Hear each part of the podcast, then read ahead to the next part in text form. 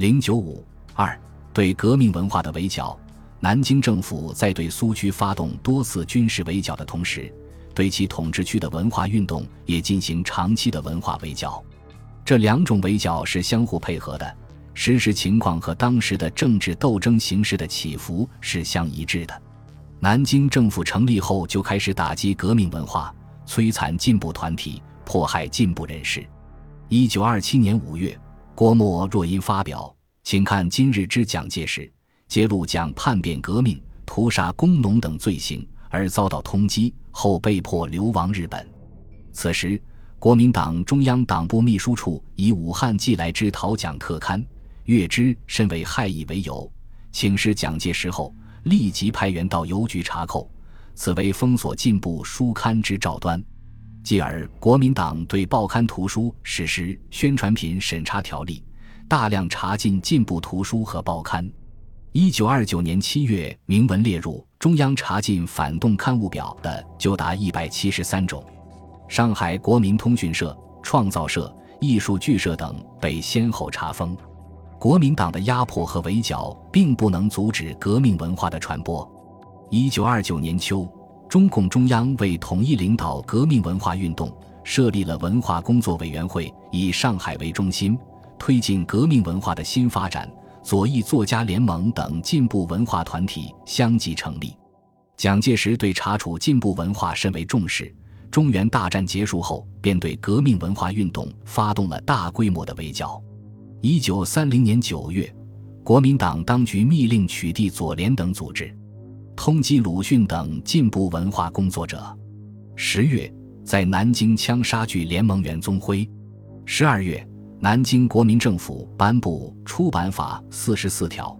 对于报纸、杂志和书籍的出版、发行施加种种限制。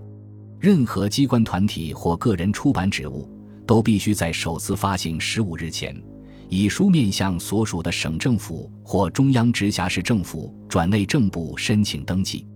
凡被视为意图破坏中国国民党或三民主义、意图颠覆国民政府或损害中华民国利益的出版物，一概不得出版。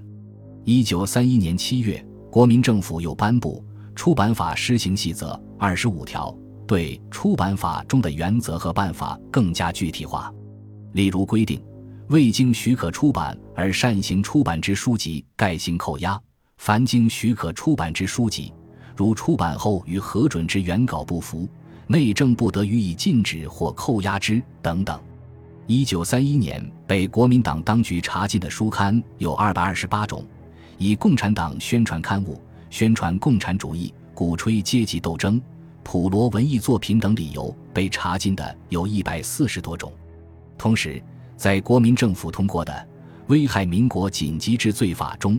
把反对国民党反动派的行为说成危害民国，以叛国论罪，可定罪判处死刑的条文多达八款。例如第二条第二款规定，以文字、图画或演说为叛国之宣传者，处死刑或无期徒刑。一九三二年十一月，国民党中央宣传部公布了宣传品审查标准，宣称。凡是宣传共产主义的，便是反动宣传品；批评国民党，便是危害民国；对其统治不满，则是反动。有关这些方面的文稿，一律禁止出版。这个标准的颁布，预示着注册登记制向审查制的发展。一九三三年秋，国民党武汉警备司令部等单位派人到全市各书店密查反动刊物，事后向蒋介石南昌行营报告说。他们密查的对象，一是共党之通告议案等秘密文件及宣传品；二是普罗文学。报告中建议组织专审机关，聘任对于此类文艺素有认识者若干人，悉心审查，并要求国民党中央通知各省严密查禁，以遏乱盟。南昌行营将报告转到南京政府，于是行政院据此作出四项决定：内政部审查此类刊物时。需更严密，无使漏网。建议中央积极施行民族文学之计划，由教育部密令各学校注意学生思想及关于课外阅读之指导。中央宣传委员会及内政部决定，以禁止出版物现仍流行市面者，应由各执行机关切实认真取缔。行政院于一九三三年十月向教育部等有关单位发出密令，教育部又将该密令下达各大学。武汉警备司令部还附上一份中国普罗文艺家姓名表。国民党当局还设置公开或秘密的稽查机构，禁止进步革命文化的发行流通。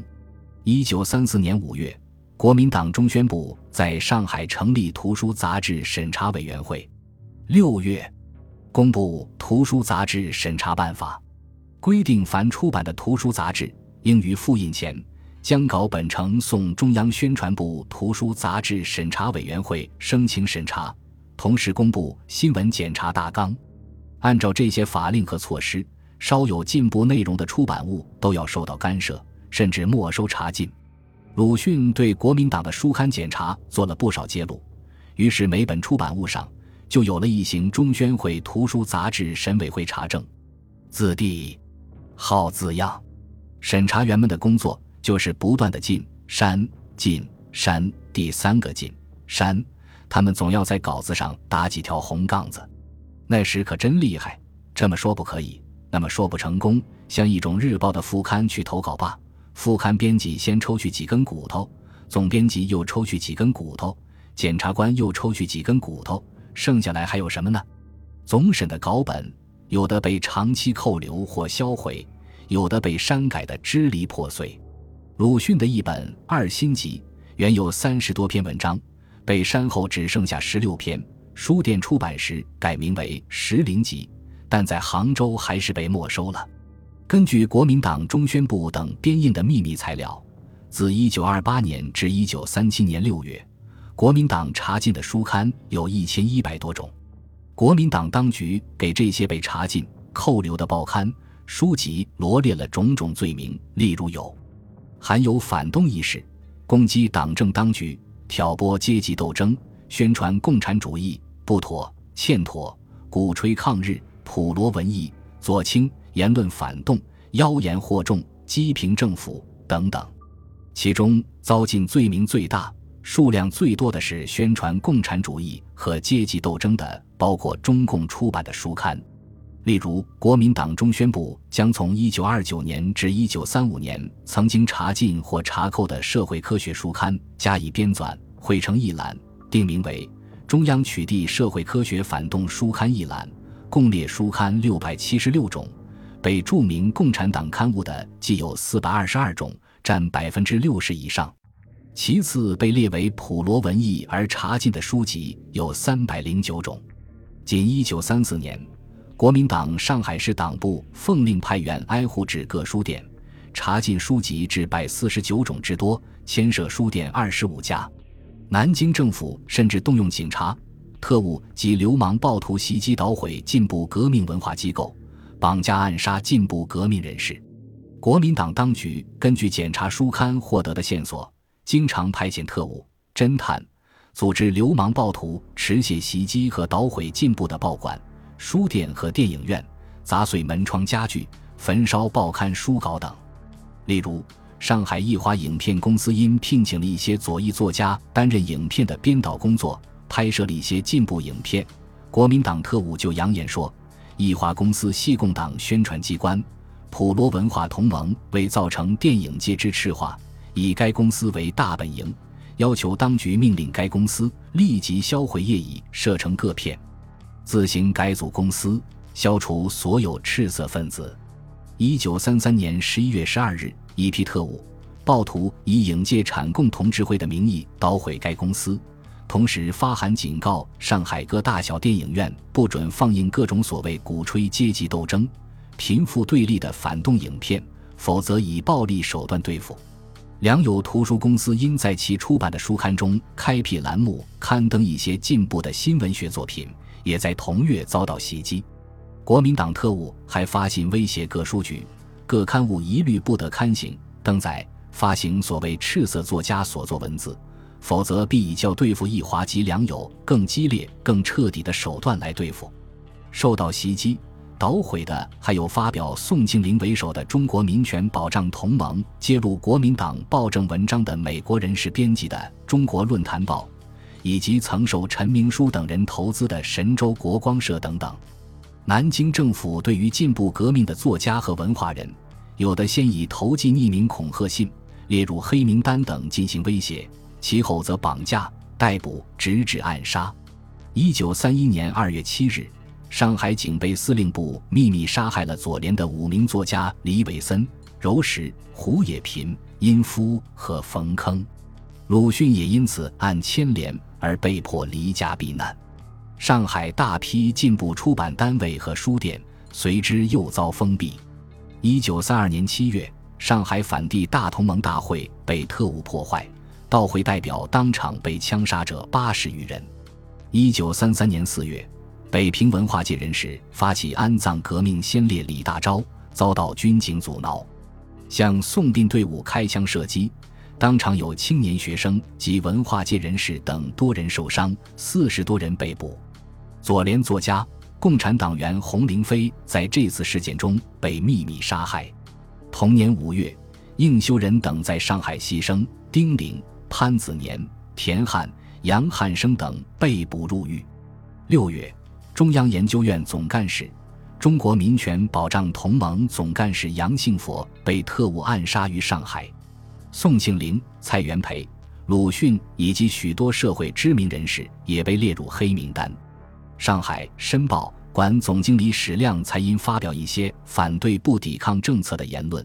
也于一九三四年十一月在沪杭公路上遭到特务刺杀。稍后，爱国人士杜仲远因《新生周刊》发表《闲话皇帝》一文，被诬为妨碍中日邦交罪名而入狱。在全国很有影响的《生活周刊》和《生活书店》也先后被查封，负责人邹韬奋被迫流亡国外。